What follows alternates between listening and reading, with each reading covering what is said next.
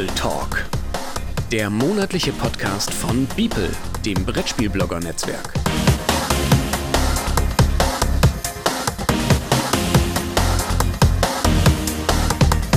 Heute mit Johanna Franke, Christoph Schlewinski und Jan Dotzlaff. Hallo und herzlich willkommen zum Beeple Talk, der letzte in diesem Jahr. Aber nur weil es der letzte ist, heißt es nicht, dass es der schlechteste ist. Denn wir holen jetzt mal ganz großes Kino hervor. Und da bin ich nicht alleine, der Jan von der Brettspielerunde, sondern ich habe mir zwei ganz charmante Gäste eingeladen. Auf der Einleitung ist der Christoph. Hallo Christoph. Hallo. Und auf der anderen Leitung ein Servus nach Wien zu Johanna. Hallo. Hallo. Woher kennt man euch denn so? Ja, also ich glaube, am ehesten kennt man mich, weil ich in der Kinderspiel des Jahres äh, Jury bin, jetzt seit 2020. Und äh, ich bin sonst auch im Internet auf YouTube zu finden mit der Spülmaschine. Und sonst auch in diversen Spielekritiken manchmal zum Lesen. und Christoph kennt man auch, oder der ein oder andere kennt ihn vielleicht. Äh, und im und zwar in dem Jahr, wo das erste Mal Corona bedingt äh, ihr ja die Übertragung hatten. Da war der Christoph nämlich mit dem Harald zusammen und gehört nämlich auch zu Kinderspiel des Jahres Jury, richtig? So ist es, jawohl. Und auch äh, bei YouTube bin ich zwar nicht bei der Sprühmaschine, aber ich bin bei, äh, bei der Kollegin äh, Julia Zerlik, bei ihrem Spiel doch mal Kanal mhm. ab und mhm. zu, sitze ich mit am Tisch und äh, schreibe auch äh, im Printbereich ähm, bei den bei, bei Spielemagazinen. Spielerei, Spiel doch und Spielbox. Ja, Daher kann man mich kennen. Und dann halt einmal im Jahr noch in Berlin auf der Bühne stehen und dann halt diesen Preis. Diesen, diesen komischen Preis. Diesen, diesen Kinderspiel des Jahrespreis da an Menschen. Genau. Überreichen. Genau. Ihr habt es also erraten, es geht in dieser Folge um die Kinderspiel des Jahres Jury, beziehungsweise nicht nur um die Jury, sondern um den Preis, um die Entstehung und so weiter und so fort. Weil, obwohl zwar Christoph und Johanna ja, im öffentlichen Leben dann doch irgendwie stehen, auf dieser Bühne stehen, gibt es doch ein paar kleine Unterschiede, zu denen kommen wir aber noch später. Erstmal würde ich gerne wissen, äh, an euch beide gerichtet, wie ist denn überhaupt der Preis Kinderspiel des Jahres entstanden? Es war ja nicht 1979, dass es dann hieß, Spiel des Jahres brauchen wir Kinderspiel und ein Kinderspiel, sondern da gab es eine Entstehungsgeschichte dahinter. Das stimmt. Ähm, äh, und zwar hat die äh, Jury-Spiel des Jahres ja immer schon mal ab einem gewissen Jahr haben die immer Sonderpreise verliehen. Sonderpreis fürs beste Kinderspiel. Da gab es dann so illustre Gewinner wie äh, Looping Louis zum Beispiel, hat den mal bekommen und so. Also das war dann immer, da wurde dann immer auch ein Kinderspiel mit ausgezeichnet. Das fand man aber irgendwann merkte man, äh, wenn die, die Leute, die sich aus der Jury da mit diesem Kinder, äh, mit diesem Sonderpreis für Kinder beschäftigt haben, stellten irgendwann fest, dass die Auswahl an Kinderspielen immer größer wird mhm. und auch immer qualitativ hochwertiger. Und dann hat damals der Wieland Herold, der hat ähm, äh, das damals in die Hand genommen und hat dann ein Konzept entwickelt für einen eigenständigen Preis, dann das Kinderspiel des Jahres. Ähm, hat man aber relativ schnell festgestellt, huch, äh, es gibt gar nicht so viele Menschen, die sich da kritisch mit Kinderspielen auseinandersetzen. äh, das ist ja unpraktisch. Ähm, wie machen wir das? Weil das ist ja eine Grundvoraussetzung, um bei der Jury Spiel des Jahres und Verein Spiel des Jahres mitzumachen, ist, dass man unabhängiger Kritiker oder Kritikerin ist. Mhm, mhm, und äh, dann haben sie sich gesagt, naja, dann müssen wir halt ein neues System entwickeln. Dann äh, haben sie sich die paar zusammengeklaubt, die, die über Kinderspiele berichten. Und den Rest äh, der Jury hat man dann mit, äh, ich sag mal, mit praktischen Leuten gefüllt. Mit den sogenannten Beiräten und Beirätinnen, die, die dann ähm, äh, aus pädagogischen Bereichen kommen ähm, und, äh, sag ich mal, mit Kinderspielen an der täglichen Spielefront zu tun haben. Und so ist das dann entstanden. Das war dann ähm, 2000, jetzt geht es los, äh, 2000 irgendwann. das, der ist letztens sind noch 20 Jahre alt geworden. Also 2011, glaube ich, war es. Na, 2011 ist doch das Kennerspiel, oder? Kennerspiel, aber Kennerspiel war schon älter. Ja. Das ist 2001, glaube ich, oder? Oh, da muss ja 2001, bin ja bescheuert, sonst ja. waren wir ja 20, ja. 20, 2030 schon. Natürlich, du hast vollkommen recht, Joe. Ja. Ich bin, nein, ich bin auch, ich bin ganz doll erkältet. Äh, das ist, äh, das ist gut, dass da jemand mir beiseite steht. Das ist, äh, so, da ist das gekommen. So, so ist das wahnsinnig professionell gerade alles. 2001. Äh, so war das. Genau.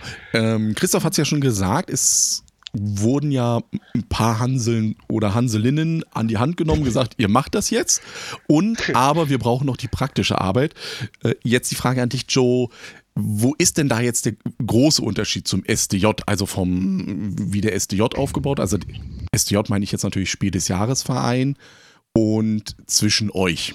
Ja, also ich glaube, bei uns liegt halt der große Fokus darauf, dass halt die Meinung der Kinder einfach sehr im Vordergrund steht. Das ist natürlich auch unsere kritische Meinung, denn, oder spielekritische Meinung natürlich auch ein, ein sehr großer Teil.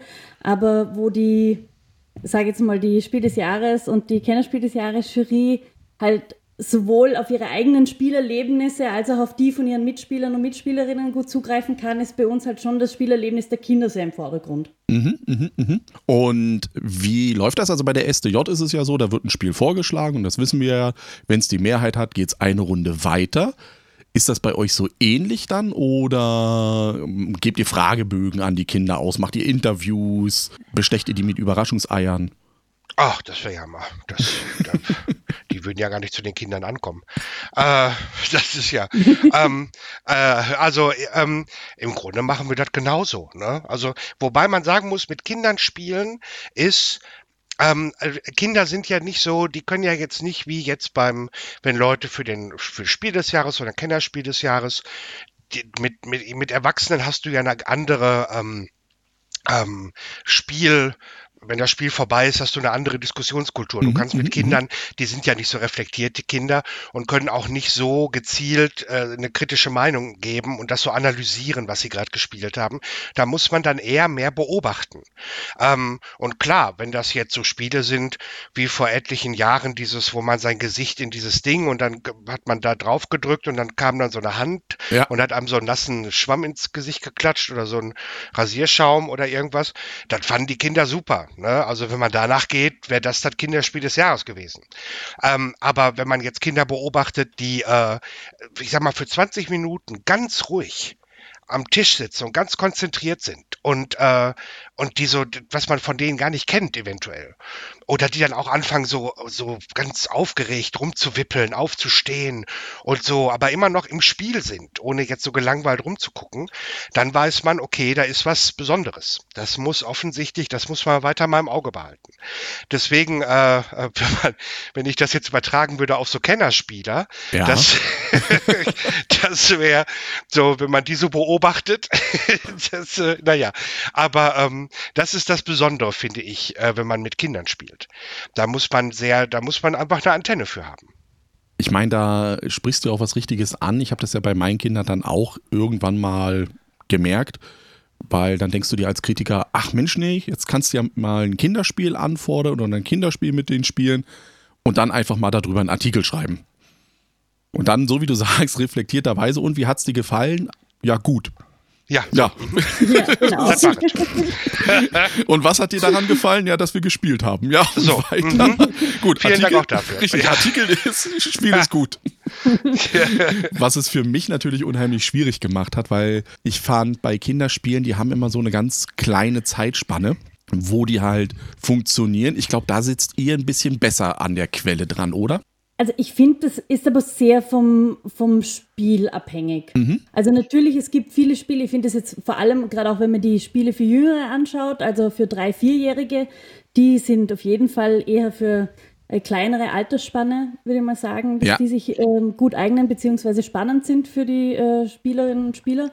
Aber ich finde gerade bei vielen Spielen ab sechs ist die Spanne sehr viel größer. Also wenn man jetzt zum Beispiel Mysterium Kids anschaut, ja. das habe ich mit 10, 11, 12-Jährigen auch gespielt. Ähm, wo's, und wo einfach das Interesse auch voll da war. Also so generell würde ich das nicht sagen. Sie eine Langlebigkeit auch haben. Ne? Guck dir mal, wer war's an zum Beispiel von Ja, Ravensburger. vollkommen. Mhm. Unfassbar. Das habe ich immer noch. Dass, wenn Leute mich fragen, die Kinder sind in dem Alter so fünf, sechs Jahre alt, was kann ich mal so, dann ist das immer noch eines der Spiele, die ich empfehle für Geburtstage oder Weihnachten oder so und die immer noch verschenkt werden. Ne? Oder äh, SOS Dino zum Beispiel von Loki war auch so ein Beispiel. Da stand ab sieben drauf. Aber weil das kooperativ war, konnten da auch schon clevere Vier- oder Fünfjährige mitspielen. Und das spielten die Kinder, bis die 12, 13 waren, spielten die das immer noch gerne mit. Das hängt dann immer wirklich sehr vom Spiel ab. Aber da hat die Joe schon recht, so die Spiele für kleine, drei, vier, das ist dann eher schon. äh, Ja, vielleicht können manche Erwachsene noch ein Trinkspiel draus machen. Das weiß man nicht. So.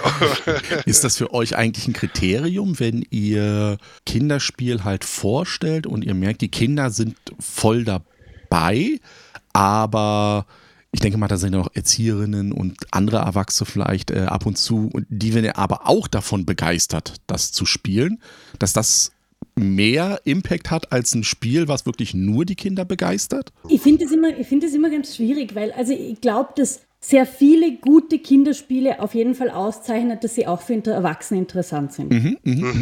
Ähm, aber es ist auf jeden Fall nicht maßgeblich wichtig, weil eben im Vordergrund steht halt natürlich, dass die Kinder dran Spaß haben. Also wenn ihr mir jetzt zum Beispiel ein Spiel anschaut, wie da ist der Wurm drin, Ja. das in seiner Basisvariante halt eigentlich nur ähm, glücksabhängig ist. Und das aber einfach so einen irrsinnigen Reiz hat für Kinder und auch über viele Partien hinweg und für Erwachsene aber dann doch potenziell weniger interessant ist. Und da würde ich jetzt niemals sagen, dass es deshalb ein schlechtes Spiel ist. Mhm. Also eben, weil es halt einfach auf Kinder so eine extreme Wirkung hat. Der Härtetest für ein Spiel äh, kommt ist auch nicht eher im Kindergarten oder in der Schule, Ja. sondern der kommt, wenn, die- wenn die Familie damit wirklich am Tisch Mhm. sitzt. Und ähm, das passiert manchmal automatisch, weil die Kinder sich dann um deren Geburtstag rum oder auch um Weihnachten rum oder was weiß ich, äh, Spiele, die man testet mit denen, dann auch wünschen, gezielt. Ähm, die Erzieherinnen und Erzieher, die spielen so gut wie nie mit bei mir. Äh, manchmal möchte ich das auch nicht, weil die, äh, ne, weil, weil die auch, die haben, die interessieren sich nicht für Spiele. Da kommst du in den Kindergarten rein, dann ist da ein, ein abgelutschtes Obstgarten irgendwo in der Ecke, dann hast du noch irgendwie Quips und dann Tempo kleine Schnecke. Und dann denkst du dir auch die armen Kinder. Dann noch so ein Holz-Memory, so ein Holz, Mensch, ärger dich nicht, Magnetbrett irgendwo. Ja. Äh, und dann war es das. Und dann äh, spielst du die Spiele mit denen, die gucken dann so zu, die Leute, und sagen dann auch, wie sie sich die Regeln so merken können. Ich könnte das gar nicht. Und denkst du dir so, ja, alles klar. Okay, äh, äh, Tante, du spielst jetzt mal nicht mit. Aber ähm, das hängt wirklich, also das, die müssen da auch Bock drauf haben. Und letztendlich, wenn man da jetzt hinkommt zum Spielen in so einen Kindergarten oder so eine Schule, ähm, äh, die sind ja froh, dass da einer ist, der denen die Blagen mal für zwei Stunden abnimmt. Ne, die, die kümmern sich dann, also als ich letzte Mal im Kindergarten war, da konnte ich durch die offene Tür in den anderen Raum gucken, da saß da eine äh, Erzieherin, die hat äh, irgendwie so, äh, ähm, na, wie heißt das, Beobachtungsberichte geschrieben. Ja, ja. Äh, weil die Blagen waren halt alle beschäftigt. Bei mir saßen halt auch eine ganze Horde in dem Raum, da hatte die endlich mal die Zeit dafür. Da kommt der Onkel Christoph und sagt so, Ja. Kinder. Da kommt der dicke Onkel Schlewinski mit seiner Spieletasche und dann sind die Kinder da ganz heiß drauf und so. Und dann wissen die auch, äh, da kann der auch mit umgehen. Ne? Und wenn die nerven, dann schmeißt er sie raus und holt sich dann neue Kinder, die dann damit spielen. So. Ähm, aber das ist, der Härtetest ist wirklich Familie. Und der kommt, wie gesagt, manchmal ganz automatisch. Wie kriegt ihr das mit äh, mit der Familie? Also du hast ja jetzt schon erzählt, ihr seid ja dann im Kindergarten oder sowas in der Richtung. Wie kriegt ihr die, das Feedback aus der Familie? Weil äh, der, der dicke Onkel Schlewinski geht ja jetzt nicht mit den Kindern dann zur Familie, oder? Auch der manch, zu manchen Familien geht er schon, aber da ist die Joe, hat da, äh, ist da an an der goldenen Stelle. Ja, also ich arbeite in Wien in einem Spieleverleih und habe deshalb einfach ganz, ganz viele Familien, wo ich mir zumindest das Feedback so, ähm, also sowohl ähm, mündlich einhole oder äh, von ganz netten auch per E-Mail zugeschickt kriege und mir halt einfach auch sehr viele Spieleveranstaltungen haben. Ähm, und da kriegt man einfach ganz, ganz viele Spielesituationen mit. Das ist natürlich fantastisch, wenn du da Da bin ich direkt total neidisch Quelle drauf. Ja, glaube bin da ich. total neidisch drauf. ich erziehe mir gerade meine, meine Arbeitskolleginnen und Kollegen, erziehe ich mir gerade, dass die, dass die mich zum Spielen einladen. Und so, ne? Bei, bei zweien hat schon geklappt.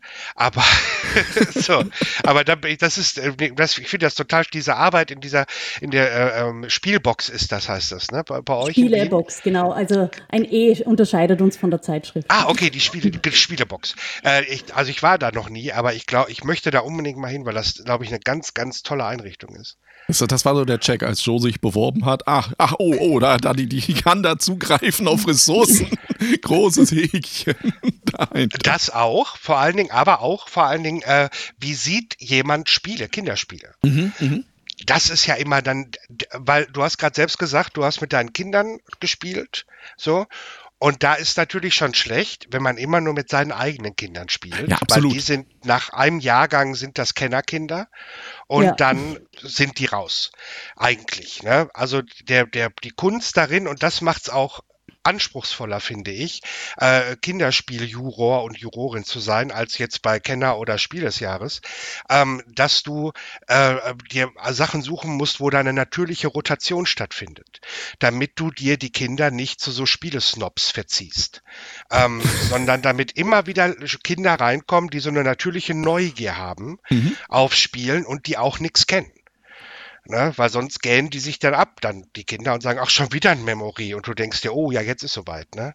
So, jetzt. Du bist raus. jetzt, ja, quasi. So muss man das ganz, so muss man das machen, ja. Sonst, äh, ver, sonst verfälscht man das ja alles. Jetzt haben wir gehört, die Joe hat auf der einen Seite natürlich das große Glück, direkt an der Quelle zu sitzen. Das heißt, die Leute kommen schon automatisch. Wie sieht es jetzt bei dir oder den Beiräten aus? Also wie findet ihr die Kindergärten, Schulen, wie findet ihr eure Gruppen im Anführungszeichen? Also, ich bin einfach meine Nachbarschaft abmarschiert und habe nach Kindergärten geguckt. Ich mhm. habe im Freundes- und Bekanntenkreis rumgefragt, kennt jemand, alle Leute, die so Kinder hatten im Kindergartenalter, Grundschulalter, äh, könnt ihr da mal fragen, ob das okay ist. So. Ja. Ich habe ganz viele Reinfälle erlebt, ganz, ganz viele Reinfälle. Äh, Einrichtungen, die noch nie was vom Kinderspiel des Jahres gehört hatten. Äh, Einrichtungen, die das total merkwürdig fanden, dass ich da jetzt Brettspiele testen will. Also da, einige ganz schlimme Erfahrungen hatte ich da gemacht. Das war äh, richtig, also äh, demotivierend teilweise. Aber durchs Glück habe ich dann auch wirklich schöne und nette Einrichtungen gefunden. Ähm, und die Beiräte und Beirätinnen sind ja sind hier, haben ja automatisch einen pädagogischen Hintergrund. Mhm, mh, mhm. ähm, das sind jetzt in unserem Fall die drei, die wir haben. Ähm, da ist eine äh, Kindergärtnerin, eine Grundschullehrerin und eine, äh, die macht sowas wie die Joe. Die ist auch an so einer ähm, äh, Spielausleihe, an so einer pädagogischen Spieleinrichtung. Mhm. Äh, und die spielen ja auch den ganzen Tag. Das ist äh, ähm, die nehmen sich dann einfach ihre Spielezeiten für die Kinder ja. und dann wird da äh, durchgezockt und durchgetestet. Ist das bei dir, Joe? Ist das den Leuten bewusst, dass du in der Kinderspiel des Jahres Jury bist, wenn die bei dir zu Besuch sind? Oder? Zum Teil.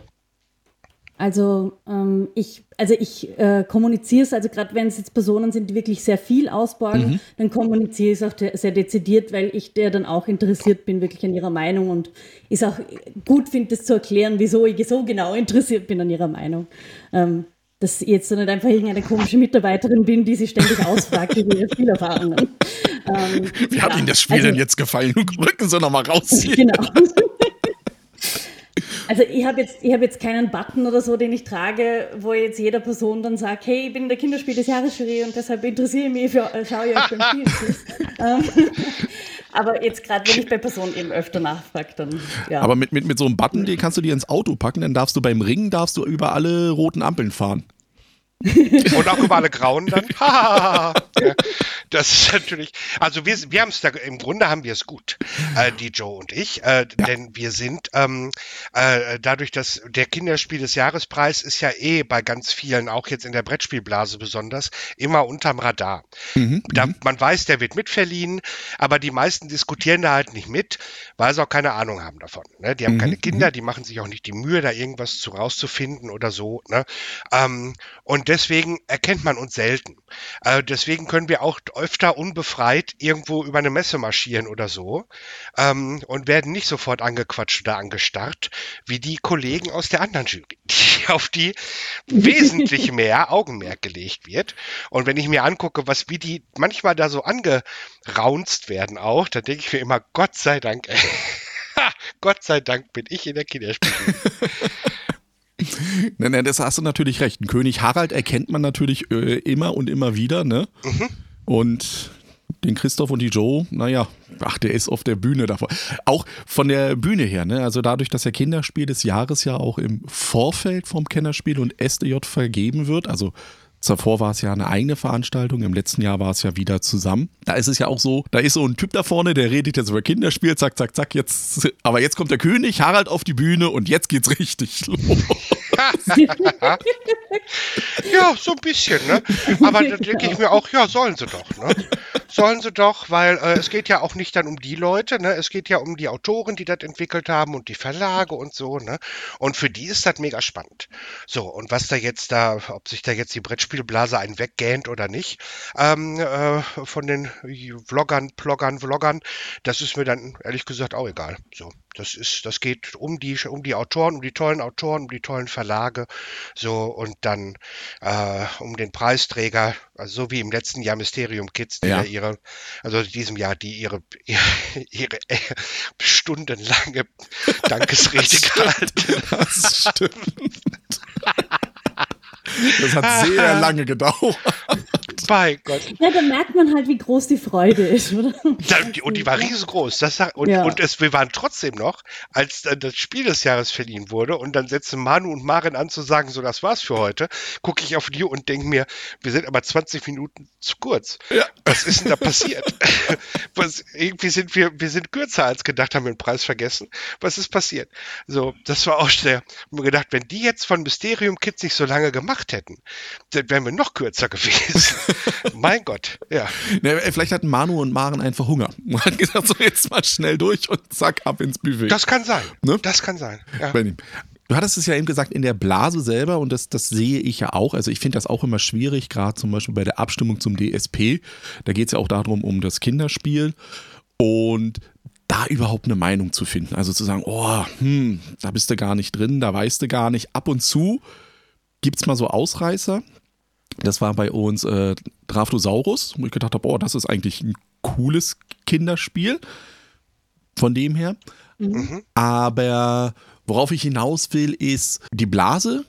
Ja, da geht es vielleicht ein bisschen dran vorbei, aber wie wichtig ist der Kinderspiel des Jahrespreis aus eurer Sicht oder was ihr mitkriegt auch für die Verlage, für die Autoren oder auch für vielleicht die Kindergärtnerinnen und anderen äh, Personen, die in dem Bereich arbeiten, dass es dort ausgezeichnet wird. Also dass sie so eine Art Orientierungshilfe haben. Also das ist auf jeden Fall. Also ich kriege das eben auch bei uns in der Ludothek mit, dass, also nach den Nominierungen kriegen wir einfach reihenweise die Bestellungen von den Personen, die einfach die Spiele durchtesten. Und da ist Kinderspiel genauso dabei mhm, mhm. wie das Spiel des Jahres. Und auch jetzt ähm, historisch gesehen sind es auch wirklich, also zwar sehr dezidierte Sp Kinderspiele des Jahres, aber die Spiele, die bei uns bei den Kinderspielen auch über Jahre hinweg so die Dauerbrenner sind, sind halt wirklich ähm, Kinderspiel des Jahres, Gewinnerspiele. Mhm. Mal bis auf ein paar wenige Ausnahmen, würde ich sagen. Und auch, ihr arbeitet sehr viel mit Pädagoginnen und da ist das auch, also zumindest bei, bei denen, die Spielinteresse haben, ist es ist das auf jeden Fall immer im Fokus. Mhm, mh, mh. Ich sag mal, so eine normale Auflage, auch bei Kinderspielen, bewegt sich ja immer im Rahmen zwischen 2000 und 5000. Mhm, mh. äh, mit einer Nominierung wird das schon vervielfacht und mit der Auszeichnung wird das nochmal vervielfacht. Und das ist, also ich sag mal jetzt allein vom finanziellen Interesse, ist es für Verlage, auch fürs Kinderspiel, ja. wahnsinnig lohnenswert, ähm, das zu bekommen. Und für die Autoren ist das, das ist halt, irgendwer hat es mal den Brettspiel Oscar getauft, wo ich mir mal denke, ach ja, muss man dazu nennen, aber es gibt halt jetzt noch kein Äquivalent anderes dafür. Diesen, diese Auszeichnung zu bekommen, ist für die äh, der, der größte. Der aller, allergrößte. Absolut, da gebe ich dir recht. Das hat man Verweis auf letztes Jahr wieder bei Mysterium Kids gesehen, im Grunde genommen, wie die Franzosen sich dort ein abgefeiert haben, ja. dass sie das Ding gewonnen haben, eigentlich, und haben sich ja gar nicht mehr eingekriegt äh, in dem Bereich. Also, das ist schon interessant. Während, wenn ich an die letzte Verleihung in Hamburg noch denke, wo der Zauberberg gewonnen hat, da war das alles noch ein bisschen auch gediegener.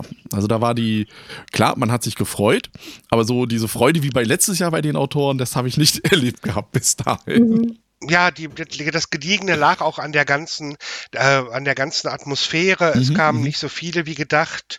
Äh, es war alles, weil es auch die letzte, das, das erste Mal wieder nach der Pandemie war. Also man durfte wieder auf die Bühne und das live machen. Ich warte dann gerade zur Pandemiebeginn. Zum Pandemiebeginn wurde ich dann erst der Koordinator der Kinderjury und dann war das meine erste richtige Verleihung, aber wusste auch, es ist die letzte richtige Verleihung. Und dann war alles, also im Nachhinein betrachtet hätte ich gerne äh, drei bis 38 Dinge anders gemacht an dieser Verleihung. Aber es ist ein Preis bei rumgekommen. Äh, die Leute haben sich gefreut. Es war eine gute Entscheidung und alle waren glücklich und auch die Nominierten waren glücklich. Insofern denke ich mir. Und der Nachtisch war ganz hervorragend. Das, Nachtisch, das, Essen war lecker. Das Essen war wirklich lecker. Ich und der Nachtisch, ich war ganz vor allem, das, also der war ich ein bisschen stolz auch. Den habe ich ausgesucht und der war ganz, ganz toll. Und das war, der muss man auch mal bitte sich auch mal, wo man eine Medaille, muss man sich die an die Brust heften.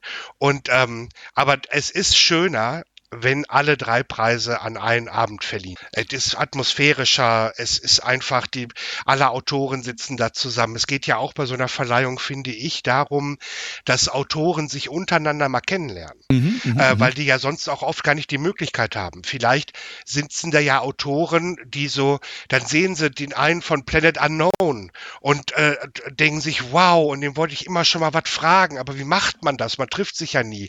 Und ja, dann ja. hat man da die Möglichkeit, weißt du, sowas. Ja, Oder auch die Verlage, dass die mal mit Leuten, das, mit untereinander auch mal so in Gespräche verwickelt werden. Das finde ich auch das Schöne daran, an, diese, an dieser Veranstaltung, auch an dem Vorabend, den wir machen, extra für die Nominierten, äh, dass da, dass die sich einfach mal kennenlernen. Auch wenn du keinen Nachtisch mehr aussuchen darfst, oder durftest du den? Nee, das durfte ich nicht. Das, äh, das, hat dann alles die Kerstin Vogler, unsere Geschäftsstellenleitung, ja. gemacht. Äh, so, aber das war, aber man muss auch nicht immer. Weißt du? Das ist ja auch, soll es auch die Leute machen, die das alle können. Du hast es ja schon gesagt, du bist Koordinator. Dann würde ich aber die nächste Frage erstmal an Joe weiterbringen. Wie bist du denn da jetzt so reingerutscht in diese Rolle, in der du jetzt so bist? Weil Außer dass du natürlich jetzt diese Spielausleihe hattest, die ja ganz entscheidend wichtig war, wie wir schon festgestellt haben. Aber wie war so dein Werdegang in die Kinderspiel des Jahres? Jury würde ich jetzt nur so mit einem halben Bauch sagen, weil du, es ist ja nicht ganz äh, das Konzept, wie es ja verfolgt.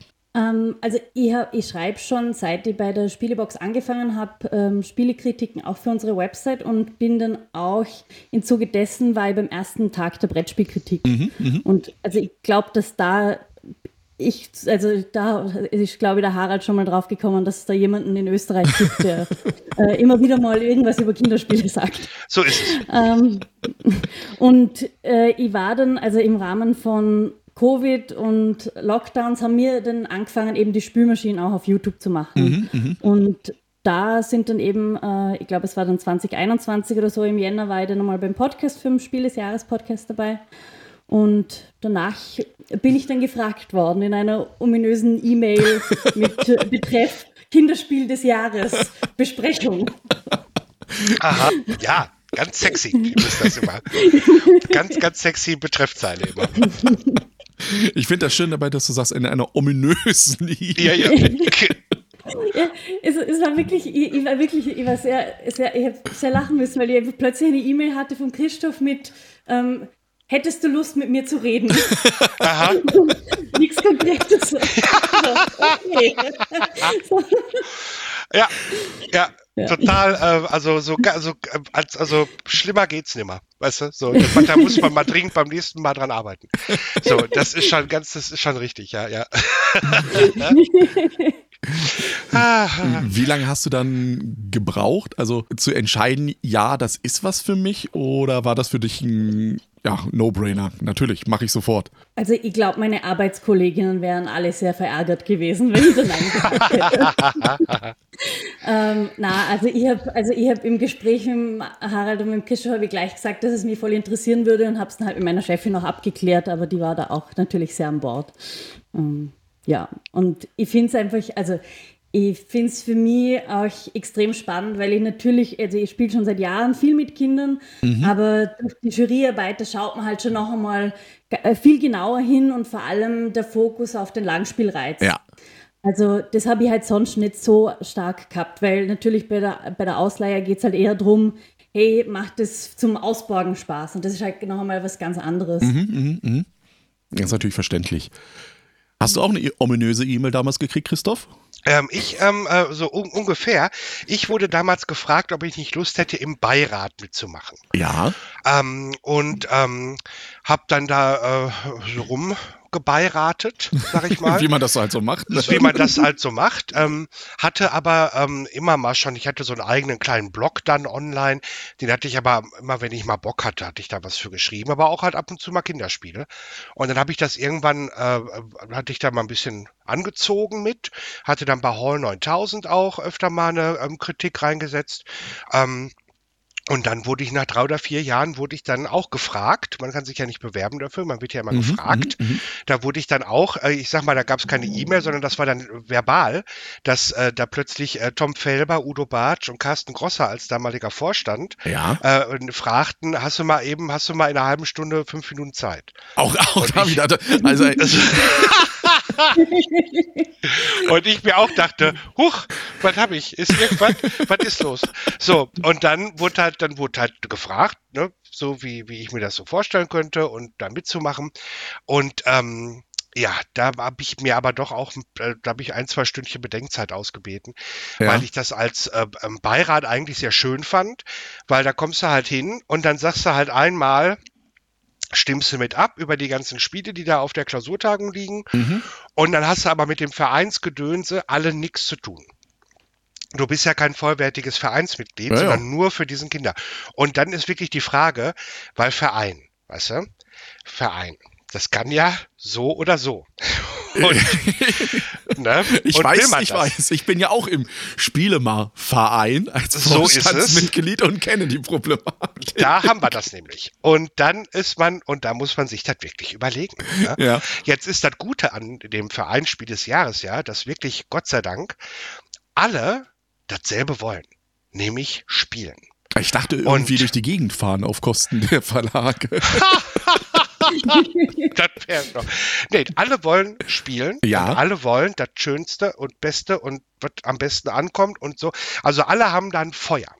Und alle haben eine Leidenschaft. Und das ist halt das Tolle.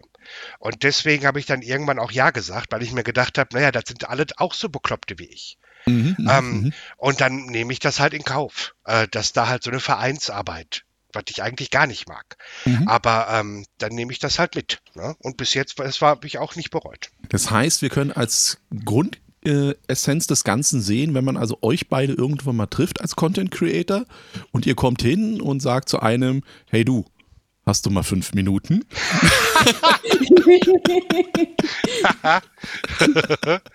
ja. Dann, dann hat man schon eine gewisse Vorahnung.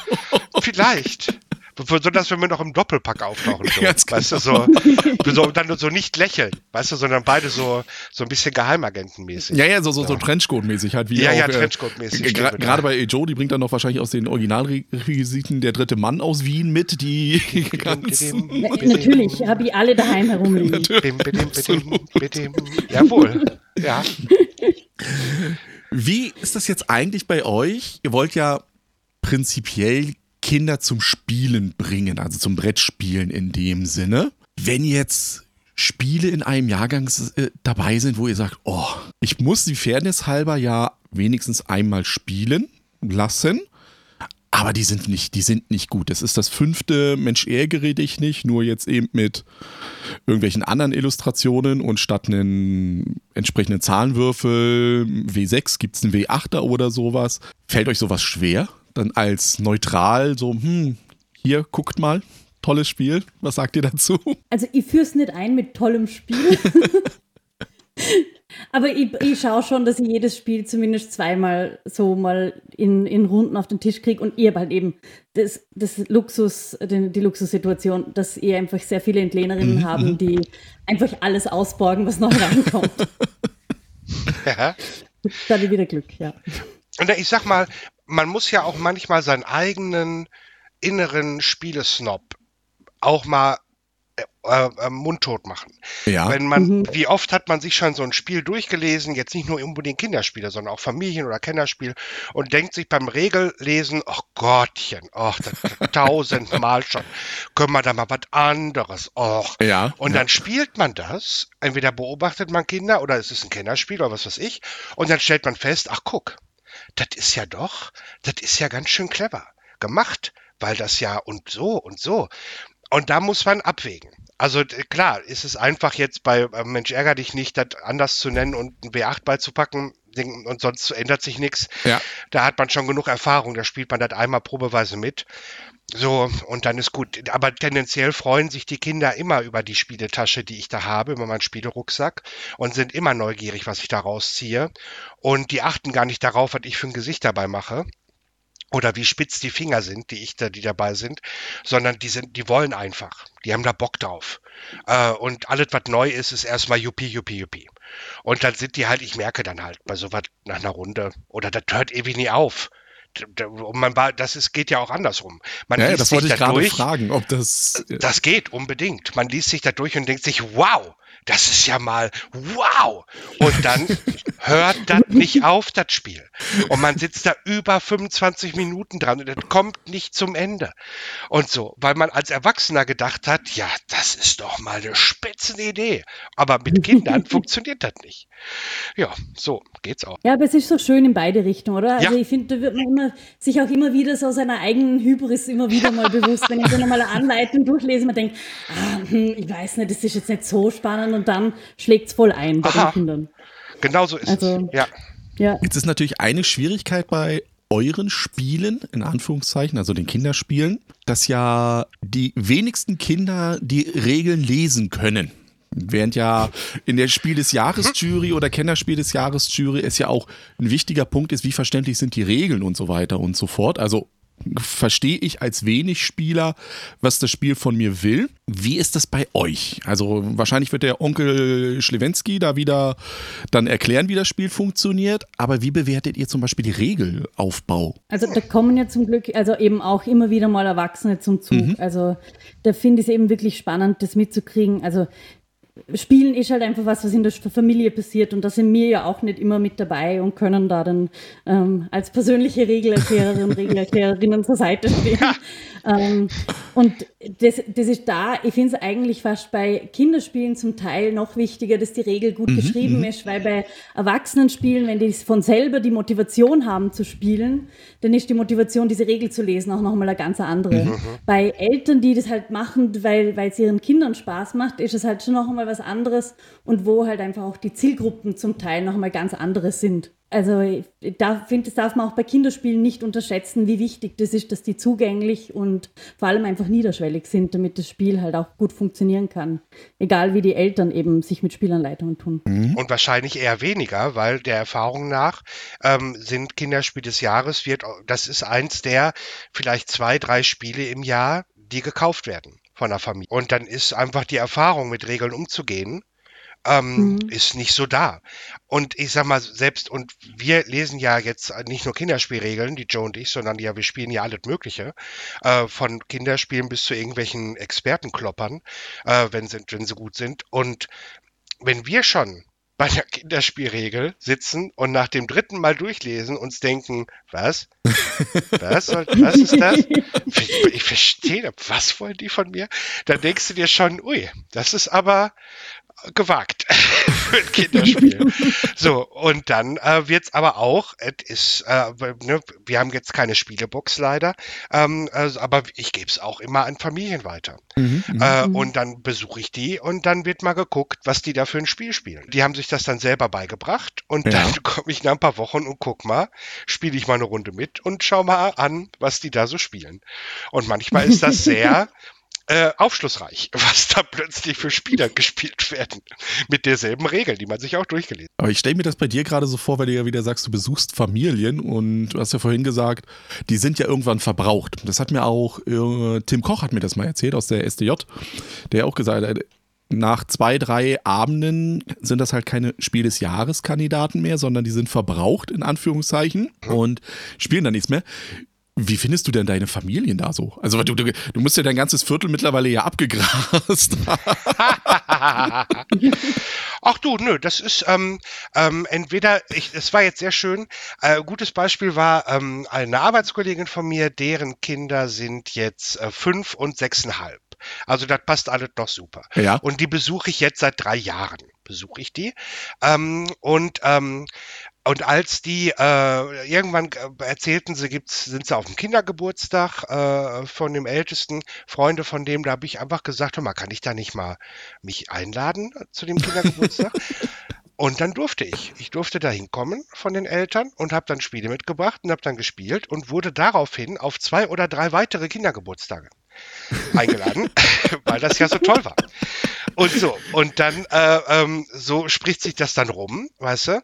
Man muss immer mal so offen sein, immer mal so rumhorchen, woher, wer hat gerade Kinder im spielfähigen Alter und so, und dann äh, ergibt sich das alles von ganz alleine. Vielleicht solltet ihr das auf eure Homepage packen. Mieten Sie hier Ihren äh, persönlichen Kinderspiel-Erklärbär. wacker, wacker, wacker.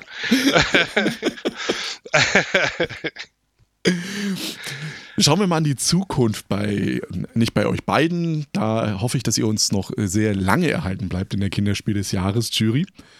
Was für Trends und Entwicklungen seht ihr denn so irgendwo? Weil ihr, ihr habt ja jetzt wirklich über Jahre hinweg Einblicke in die Kinderspiele, in die Entwicklung der Kinderspiele gesehen. Wo geht's dahin? Oh, das ist. Oder was hat sich in den letzten Jahren etabliert, während im, ich sag mal, normalen Bereich, also im Spiel des Jahres, Kennerspielbereich, äh, ja App-Unterstützung sehr starken Einzug gehabt hat. Wie sieht es denn da im Kinderspiel des Jahres Bereich aus? Oder bei Kinderspielen an sich? Also etabliert, weiß ich nicht, ist vielleicht noch ein bisschen zu stark, aber ich finde es richtig cool, dass sich jetzt im Kinderspielbereich auch so diese Escape Room Spiele mhm. ein bisschen Fuß gefasst mhm, haben. Mhm. Also das war halt eben, das hat äh, gerade mit Unlock Kids letztes Jahr, würde ich sagen, so richtig angefangen. Ja. Und da kommen jetzt, da kommen jetzt mehr dazu und das finde ich richtig cool, dass also sowohl auch mit Legacy-Spielen so diese immersiven Spielerlebnisse im Kinderspielbereich ein bisschen mehr mhm, auftauchen. Mhm, Weil das hat ja, das gibt es ja bei den Erwachsenen schon, schon seit Jahren und das hat für mich auch noch einmal einen ganz einen anderen Blick, also auch privat auf Spiele gebracht, weil sie halt noch einmal mehr so diesen Erlebnischarakter haben. Und das ist halt für Kinder auch großartig. Mhm. Also sowohl thematisch ist halt richtig cool, als auch grundsätzlich vom Spielerlebnis. Mhm, mh, mh. Also ich habe schon das Gefühl, dass die, ähm, dass auch die Kinderspiele immer ein Hauch komplexer werden. Ja. Ähm, mhm. Aber jetzt nicht unspielbar deswegen. Aber sie werden also immer mehr Autoren und Autorinnen äh, trauen sich was weiß jetzt, ich sag mal, angefangen äh, von Herrn Teubner, der mit seinem Stone Age Junior mhm, sich mhm. dahingesetzt hat und gesagt hat, ich mache jetzt einfach mal Stone Age als Kinderversion. Und das hat ja dann auch den Preis bekommen, weil es ja wirklich ein ganz hervorragendes Kinderspiel ist, immer noch. Und das hat viele Autoren, glaube ich, auch dazu gebracht, mal anders zu denken über äh, Kinderspiele und ob man nicht mal, äh, dann gab es plötzlich eine Zug um Zug Kindervariante und ja, dann gab es ja. da nochmal und jetzt Mysterium Kids und so. Aber das sind ja trotzdem alles tolle eigenständige Spiele. Und das, äh, das, das ist ein Trend, den man über die Jahre hinweg betrachtet. Die Autoren und Autorinnen im Kinderspielbereich, die gucken immer, immer mehr anders drauf mhm, mhm. auf Kinderspiele. Und wenn ich mir überlege, als ich äh, damals, ich habe auch zwölf Jahre in so einer Spiele, in so einer Art Spielebox gearbeitet, bei mir im Ruhrgebiet in Deutschland hier. Und ähm, da gab es als einzige Kinderspiele war der Herder Verlag, der Herder Verlag mit seinen kooperativen Spielen, der Sauerbau. Und mhm. weißt diese, wo einem die Füße schon beim Lesen der Packung eingeschlafen sind. Also es war wirklich schrecklich, schrecklich, schrecklich. Ähm, Aber wenn, sie sind so schön. Die sind so schön. Das Feuerwehrspiel von Herder, so da darf mir keiner kommen. Das Feuerwehrspiel von Herder, ganz großartig. Das ist immer noch ganz weit vorne. Aber der Sauerbaum zum Beispiel, ey, geh mir weg damit. Mhm. Ähm, aber wenn ich mir überlege, was jetzt für coole Kinderspiele, wo ich als Erwachsener auch sage, boah, das möchte ich mitspielen. Das sieht, das sieht cool aus, das funktioniert, das macht Spaß, ey.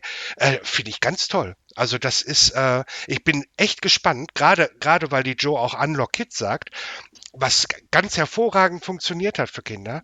Ich bin echt gespannt, was da jetzt noch in den nächsten Jahren, was sich die Autoren und Autorinnen da so aus. Da hast du natürlich vollkommen recht. Also ich habe gerade an Wolfgang Warsch eigentlich gedacht, so ein bisschen zurück mit ganz schön, also nicht mit äh, äh, ganz schön clever Kids und mit Quarks und Co. nach Quedlinburg, die ja eigentlich simple, aber trotzdem komplexe Varianten der ursprünglichen ja Spiele sind in dem mhm. Sinne und trotzdem von den Kindern ja in Anführungszeichen gespielt werden, weil Kinder einfach spielen wollen. Und wir hatten das ja auch vorhin mit meinen Kindern und das merke ich auch so, wenn du ja in einem Spielerhaushalt bist, dann ist das Alter ja das Schwierige. Also hast du natürlich eine Empfehlung von sechs, aber sagst dann, nee, das ist für mein Kind schon zu, mhm. zu einfach. Also das brauchen wir gar nicht auf den Tisch packen. Dann nehmen wir dann die, die zwei, drei Jahre weiter entfernt sind. Also da bin ich auch mal gespannt auf die Entwicklung bei der ganzen Geschichte. Wie seht ihr das mit App-Entwicklungen? Glaubt ihr, das wird noch kommen oder nicht in dem Bereich? Also es gibt es ja ähm, schon mit dem Kids Chronicles. Mhm. Also da gab es eine App. Mhm. Ich bin mir nicht ganz sicher. Also ich glaube, das hängt halt auch sehr von den Erwachsenen ähm, ab, oder? Jetzt, ich glaube, im Kinderspielbereich ist halt vielleicht schon noch einmal so, dass man halt das Thema hat mit Kindern, die, die schon vor, viel vor dem Bildschirm sitzen. Ja. Also ich weiß nicht, ob das nachher mal für Eltern einfach vielleicht noch einmal ein bisschen ein Hindernis ist, aber gleichzeitig ist halt eben natürlich auch vom Reiz ähm, ein großes Ding, was man halt geschichtenerzählerisch machen genau. kann, zum Beispiel mhm. mit, mit Apps. Also ich könnte mir schon vorstellen, dass es da auch viel Potenzial gibt, das noch einmal mehr zu verbinden das, das sehe ich halt auch so. Also auf der einen Seite denke ich mir halt, klar, du willst ja natürlich nicht mit dem Handy dahin gehen. Und es gibt ja dann genug Eltern, die sagen, nein, bloß nicht. Andererseits mhm. sind es die gleichen Eltern, die ihre Kinder vor der Tony-Box parken und ja, sagen, ja. hör dir die. Geschichten an. Zum Beispiel. Ne? Ja, ja. Und auch da gibt es ja spannende Möglichkeiten, das miteinander zu verbinden irgendwo. Oder würde gibt es geben würde es geben, aber man sieht ja schon, jetzt wurde Kids Chronicle, hat die Joe gesagt, dann gab es noch dieses mit dem, mit dem, ähm, was war das? Äh, Monster. Monster mit den Farben vermischen. Mhm, mhm. Äh, das gab es noch mit App und dann mhm. wird es auch schon dünn. Ähm, irgendwie scheint es aber beim, beim Kinderspiel, auch wenn jetzt die App schon ewig lange als Möglichkeit da liegt für Autoren und Autorinnen, ja. ist aber offensichtlich bis auf diese beiden großen Ausnahmen noch nicht viel passiert. Ähm, besonders wenn man hinschaut, dass ja zum Beispiel Ravensburger mit dem Tipp-Toy eigentlich hm. unheimliche Erfolge damit hat. Ja, ja. Also mit einem technischen Gerät, was den Kindern eben alles erzählt und sonstiges macht. Also da könnte man hier Richtung Autoren mal schauen, guckt euch mal dieses neue Medium vielleicht ein bisschen an. Also gerade Geschichten erzählen, glaube ich, geht da wirklich gut ab. Mhm. Ja, auf jeden Fall. Also fände ich auf jeden Fall sehr spannend, wenn es da mehr gibt. Und ich glaube, dass es eben auch eine super Möglichkeit ist, Kinder halt an den Tisch zu holen, mhm. einfach weil es dann noch einmal interessanter ist vielleicht. Nein, das auf jeden Fall. Die ja, eine also oder andere Illustration, die dann nochmal eingeblendet wird oder sowas. Das, das ja, sowas zum Beispiel. Ne? Oder verschiedene Stimmen, die man dann hört, Geräuscheffekte, mhm. irgend sowas. Ja, ja. Alles ist also gut. sowas hat ja schon bei Wer war's einfach schon großartig ja, funktioniert. Ja. Also da hatten wir auch dieses elektronische Element. Ganz genau. Ja so irrsinnig reizvoll. Ihr hattet es vorhin schon gesagt, ihr spielt ja nicht nur Kinderspiele. ihr spielt ja auch so Spiel des Jahres, Spiele vielleicht. Man weiß es nicht in der Region. Nee, was kommt denn bei euch persönlich auf den Tisch? Und was liegt bei euch gerade eben nicht aus dem Kinderspielbereich jetzt richtig oft auf dem Tisch? Also wo ihr sagt, oh Mensch, nee, dieses Jahr das war mein oder ist mein absolutes Lieblingsspiel. Also ich spiele, ähm, ich probiere eigentlich alles, was wir neu in die Ludothek kriegen, zu spielen. Das heißt, ich spiele eine sehr große Bandbreite von eben, also von Spielen für Dreijährige bis den ganz komplexen Spielen spiele ich eigentlich alles durch, so ungefähr. Ähm, aber ich, also jetzt gerade meine Highlights in den letzten Monaten, also oft auf den Tisch ist relativ, aber Hegemony finde ich großartig. Das kommt halt nicht so oft auf den Tisch, weil die Spieldauer hat. Aber das ist doch gar kein Kinderspiel. Jetzt fallen die Leute doch vom Glauben ab. Ähm, ja, also Hegemony finde ich wirklich großartig ja. und im Moment mag ich auch sehr gern Aborea. Mhm, mhm. das jetzt oh ja, ja. gleich mal bei Skellig mhm, rauskommt. Mhm, mhm, oh, Aborea, das ist ja. wohl, aber nicht zu fünft. Zu fünft habe ich. Nicht zu fünft. Nee, zu fünft maximal. Das ja, ist zu, zu zweit, zu dritt und vielleicht zu viert, wenn dann nicht alle schlimm mitdenken. Ja, ich glaube, zu viert würde ich es auch nicht spielen. Also wir hatten es nur zu zweit äh, jetzt auf dem Tisch und haben schon gesagt, maximal drei. Mehr nicht. Das ist, ja, ja. Sonst ist die Downtime ja. zu hoch. Aber damit mit drei Leuten, also das finde ich, Arborea fand ich auch so viele frische neue äh, Ideen äh, in so einem Spiel, wie man so Zugabfolgen und sowas angeht. Also fand ich, war ganz fasziniert. Mir gedacht habe, da ist doch keiner drauf gekommen, das ist ja ein Ding. So, und der Typ, der, das ist ja sein zweites Spiel, ne? Der hat ja Barcelona hat er gemacht wo ich mir auch schon gedacht habe, huch, da sind ja mal schöne, interessante Ideen drin, warum ist da noch keiner drauf gekommen? so, und jetzt hat er das noch hinterhergeschoben, denkst du dir auch, wow, nicht schlecht. Aber was ist beim Onkel Christoph auf dem Tisch? beim Onkel Christoph, der guckt hier gerade auf den Spielestapel zu seiner Seite. Und was er im Moment sehr gerne spielt, ist The Same Game. Ja, zum Beispiel. ja, ja, Oh. Das ist, das äh, wird immer wieder von den Leuten eingefordert. Eine seiner sowieso, was der sowieso immer gerne spielt, ist Black Rose Wars, weil man sich bei keinem Spiel so schön gegenseitig auf die Mütze hauen kann wie bei dem Spiel und keiner nimmt es einem übel, weil das nun mal halt Ziel des Spiels ist, sich gegenseitig immer umzubringen. Das, find, das finden die Leute ganz gut. Und äh, was anderes Aktuelles äh, noch ist, ähm, ähm, ich habe hier noch Ab äh, Ab Abom Abomination liegen, wo man die Frankenstein, Mhm, mhm. Frank so, und Voidfall liegt hier zum Beispiel noch. Da sch schrecke ich aber so ein bisschen gerade noch vor zurück, weil das schon, das hat schon 18 Stunden gedauert, bis ich das alles ausgepöppelt und alle Scheiben da reingeklipst habe. Und das ist eine riesige Verpackung. Das ist eigentlich ein stützendes äh, Brettspiel, ne? So, das ist so eine Tiny House. Ist das, das ist so eine Tiny House Verpackung. Und äh, das dauert ja auch eine Stunde, das Spiel aufzubauen. Und da muss man auch die Leute haben, die Bock haben, dass dass ich da stehe Stunde, eine Stunde das Spiel aufbauen, und da passiert nichts. Ne, das ist ja, so muss ja erstmal die Leute haben, die das durchhalten. so, das ist, äh, da weiß ich noch nicht genau. Aber so Bücher der Zeit zum Beispiel liegt ja auch. Das Oh ja. finde ich äh, ganz toll. Das schon ein paar Mal. Und wo Ja. ich mich sehr drauf freue, das wird demnächst gespielt, ist Obsession. Das kenne ich noch nicht. Ähm, aber da bin ich mal sehr gespannt drauf. Das Obsession, das sehe ich von mir hier gerade. Das ist das Lieblingsspiel von meiner Frau. Äh, Ah ja. Weil es ja mit Downton Abbey zu tun hat. Es hat zwar überhaupt nichts mit Downton Abbey Nein. zu tun, außer dem Thema an sich, aber es gibt einem das Gefühl. ja, oh, meine Lordschaft, natürlich, Ja. natürlich. Lord und Lady Hethkes Fortescue. So zum Beispiel. Äh, Was ich ja auch noch jetzt äh, Surfosaurus, äh, Surfosaurus Max zum Beispiel. Äh, das finde ich auch als Kartenspiel, äh, finde ich das äh, überraschend gelungen. Das sehe ich hier gerade noch am Stapel liegen. Wo ich jetzt letztens überrascht war, war eine Tüte Chips. Das fand ich lustig. Das habe ich noch nicht. Das habe ich noch nicht gespielt, verdammt. Das ist ein schönes push your luck Also, das ist sowas von push your luck Aber Mhm. es macht unheimlich viel Spaß. Das äh, eine Tüte Chips. Und Joe hat ja auch eben gerade. Ja. Genau, ja, ich habe das vor zwei Wochen auf einem Spielefest in Graz gespielt und war wirklich, also das, wir waren alle am Tisch, waren wirklich sehr begeistert. Das war, ja, mal gleich drei Runden. Okay, das kommt bei mir auf der Liste. Zack, zack. So, sehr gut. Genau. In diesem Sinne danke ich euch für eure Zeit. Das heißt, wir haben ein bisschen Einblick bekommen in die Kinderspiel des Jahres Jury, wie das da so geht. Wir wissen, dass wenn man euch dann irgendwann mal trifft und ihr zu einem kommt und sagt, hey, hast du mal fünf Minuten Zeit, was da abgeht.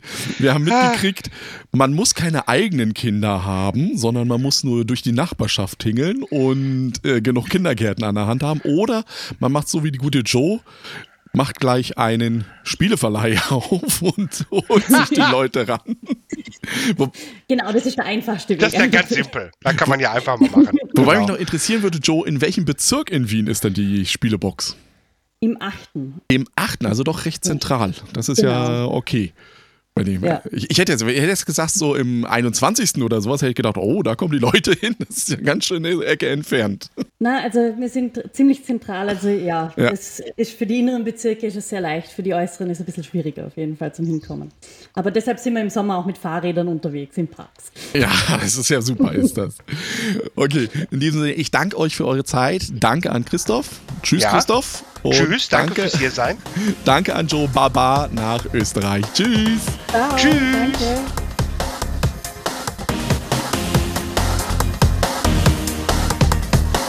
Das war Beeple Talk, der monatliche Podcast von Beeple, dem Brettspielblogger-Netzwerk. Weitere Informationen unter www.beeple.de.